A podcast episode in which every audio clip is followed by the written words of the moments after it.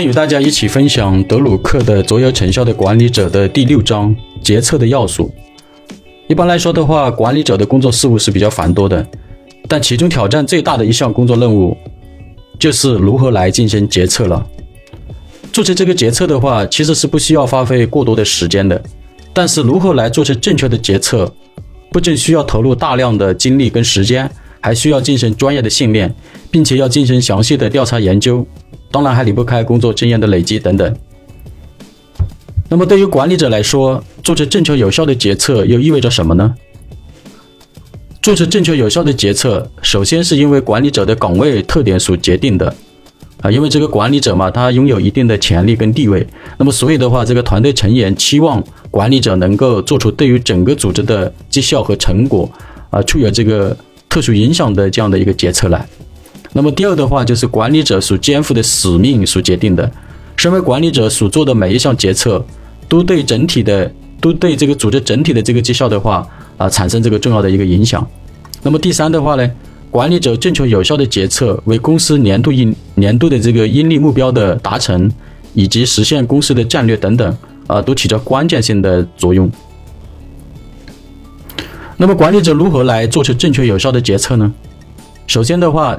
要认知当下需要面临的挑战和所处的一个环境，呃，包括这个呃经营环境啊，啊，包括还有这个啊一些这个政治的因素啊等等吧，就是要了解这个当下的一个环境的一个状态。比方说，对于身处沙漠的人来说，如何保存这个体力跟找到水源，那么就是最大的挑战。所以的话，决策因人而异，因事而定，没有完美的决策。只有合乎情理的决策。身为管理者，应该知道以上决策究竟应该涵盖什么，应该符合哪种基本的现实。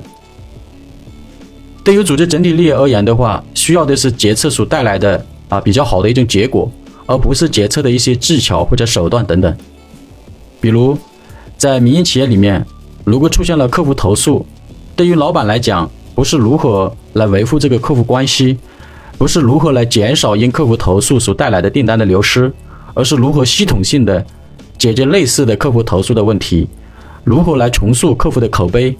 如何从公司的战略层面来实现公司的高质量发展等等，就这些是老板来考虑的啊一个决策。那么对于品管部的经理来讲，要解决的问题啊，就是快速有效的解决客户投诉问题，包括客户投诉问题的数据分析啊，产品的及时退换呐，客户关系的维护啊。后续订单的质量保证呢？等等。第二的话，要区分日常的常规问题和战略性的问题。那么，对于常规问题来来讲的话，一般是通过沟通协调啊，或者信息反馈等方式来解决。而战略性问题，这需要通过管理者的决策来解决的。那么，又该如何来区分常规问题和战略性的问题呢？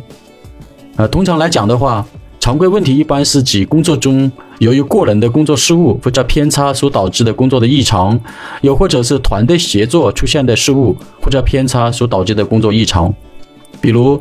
行政管理上的偏差，如迟到啊、早退啊、上班精力不集中啊、同事之间不配合啊，导致当天的工作任务不达标，导致出现返工啊，导致出现物料损耗超标等等。那么另外一种情况呢，就是生产运营过程中出现的失误更加呃或者偏差，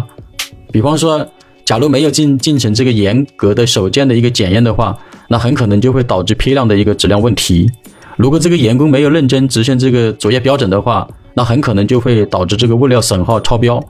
那么物料损耗超标的话，带来的一个结果就是投入的成本啊会上升。另外的话，这个设备维护保养如果没有按照标准来执行的话，那就有可能会导致设备故障频频发生，造成停机停产，导致订单交期的延误等等。啊，这些就是是我们正常说的常规问题。那么这类问题的话，就是通过沟通啊、协调啊、啊，包括这个信息反馈啊啊这些方式来解决。那么战略性的问题的话，通常来讲的话啊，一般是指从公司整体运营和公司未来发展的两个方向来进行判断的。比方说，公司的人力资源规划。绩效体系的构建与落地执行啊，质量管理体系的导入和有效的运行啊等等。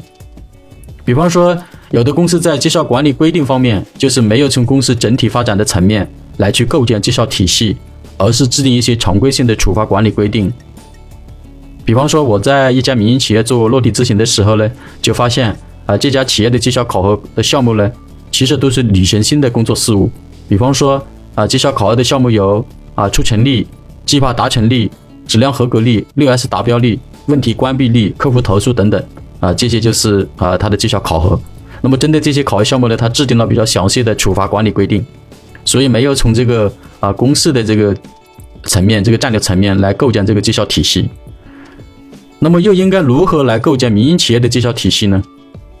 绩效体系的话，应该是从每位管理者的岗位价值输出和工作量化来构建 OKR 的数据赋能体系。OKR 作为一种目标管理工具，啊，不仅可以帮助我们更好地完成工作业绩，还能帮助我们实现个人职业能力的一个提升。在企业管理层面，OKR 有助于团队高效的协作和创新赋能；在个人成长层面，OKR 是一种非常高效的时间管理与目标管理相融合的绩效管理工具。OKR 它不仅仅是一种目标管理的方法，更是一种管理的思维模式。那么第三的话，有效的管理者知道什么时候应该依据哪些原则来做出决策，什么时候应该依据所面临的实际情况来，呃，实际情况的需要来做出决策。有效的管理者知道这棘手的决策是正反两面折中的一个决策，并且还能分辨正反两方面的差异，从而来做出正确的决策。有效的管理者知道，在整个决策过程当中，最费时费力的不是决策本身，而是决策的落地推行。一项决策如果不能付诸行动，就称不上是真正的决策，最多也是一种良好的愿望。也就是说。有效的决策虽然是以高层次的理性认知为基础的，但决策的最终目的是以人为核心，能够赋能于团队成员，驱动团队成员协同共生，在为组织整体利益做出贡献的同时呢，然后自己也能够获得成长，从而来实现自己的价值。第四的话，充分认知决策五个要素的重要性，并充分运用决策的五个要素来进行正确有效的决策。决策的五个要素如下：第一。要确实了解问题的性质，如果问题是经常性的，那么就可以通过建立规则或者处理经常性问题的基本原则来进行指导问题的解决。第二的话，要确实找出问题解决，呃，要确实找出解决问题时必须要满足的界限，也就是说，要找出问题的边界条件。第三的话，仔细思考解决问题的正确方案是什么，以及这些方案必须满足哪些条件，然后再考虑必要的妥协。还有决策的适应性，以及相关的让步事项等等，确保该项决策能够被接收，能够落地执行。第四的话，决策方案同时要兼顾执行的措施，让决策变成可以被贯彻的有效执行。第五的话，在执行过程中要重视信息的反馈，以验证决策的正确性和有效性。另外的话，这个反馈还有一个好处的话，就是可以及时的来优化完善这个。啊，决策的一个准确性跟有效性。如果要化决策为有效的行动，首先必须要明确无误的回答下面几个问题：第一个问题，谁应该了解这项决策？第二，应该采取什么行动？第三，谁采取行动？第四，这些行动如何来进行，才能使集审的人能够落地有效执行？特别是第一个和最后一个问题。通常是比较容易被忽略掉的，所以更应该引起重视。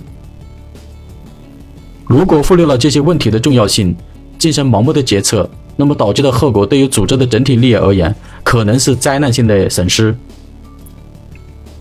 另外，要特别注重决策的对象是人，而非事。决策行动还必须与执行人员的工作能力相匹配。一项决策是否正确、是否有效，往往取决于团队成员的集体共识。取决于整个团队的通力协作。决策还有一个很重要的要素，就是在决策中建立一项信息反馈制度。这样的话，有利于增强对决策所预期的这个成果来进行一个实际成效的跟踪分析与验证。